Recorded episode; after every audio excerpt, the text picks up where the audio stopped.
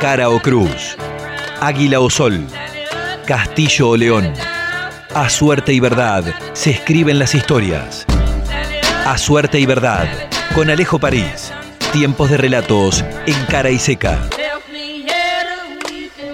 Preferimos desconfiar. A partir de la hora cero del 20 de marzo del año 2020, el tiempo se detuvo en Argentina. Alguien encantó el reloj, el reloj, el reloj, y quedamos atrapados en un bucle temporal. Estos relatos emergen de aquellos días en los que supimos derrotar a Cronos. Soy Alejo París y estas son las crónicas del reloj encantado.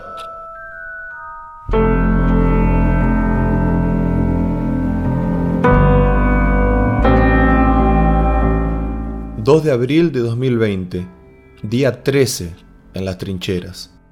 El enemigo sigue afuera, agazapado e invisible. Es de madrugada, el periodismo me sigue levantando a las 5 de la mañana, como todos los días, y más que nunca en esta época.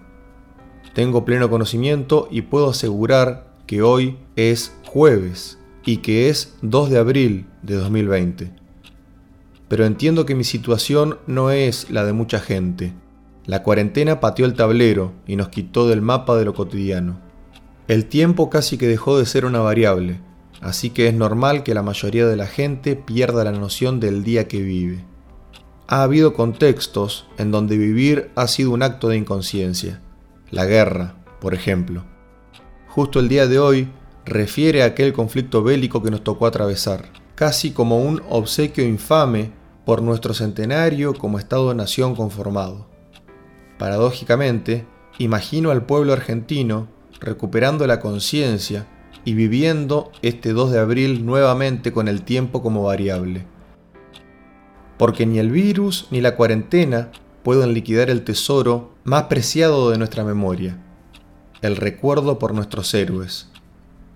La gente le escapará al ostracismo con el pensamiento, y dos hermanos visitarán todas las casas, todas las calles, todas las plazas y todos los puentes de Argentina.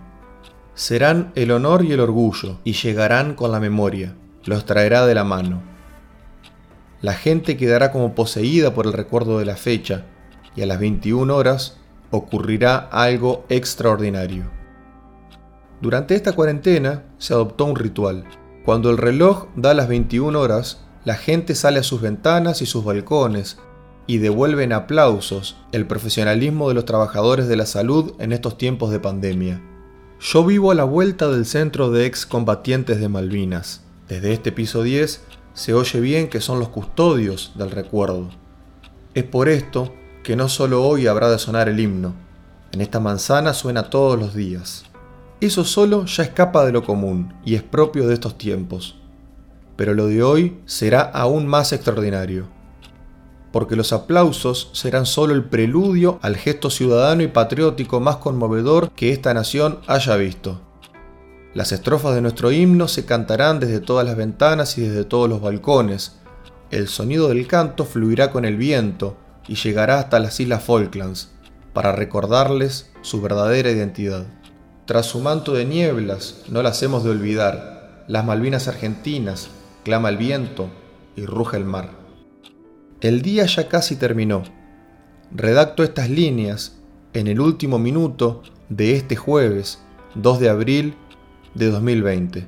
En 60 segundos la gente volverá al limbo de la inconsciencia temporal. Se romperá el hechizo de la memoria. Pienso en la información de los últimos días, de que se empieza a hablar de nosotros en el mundo, en este contexto de pandemia, de que se habla del modelo argentino y solo se me viene una reflexión a la cabeza. Hacen bien.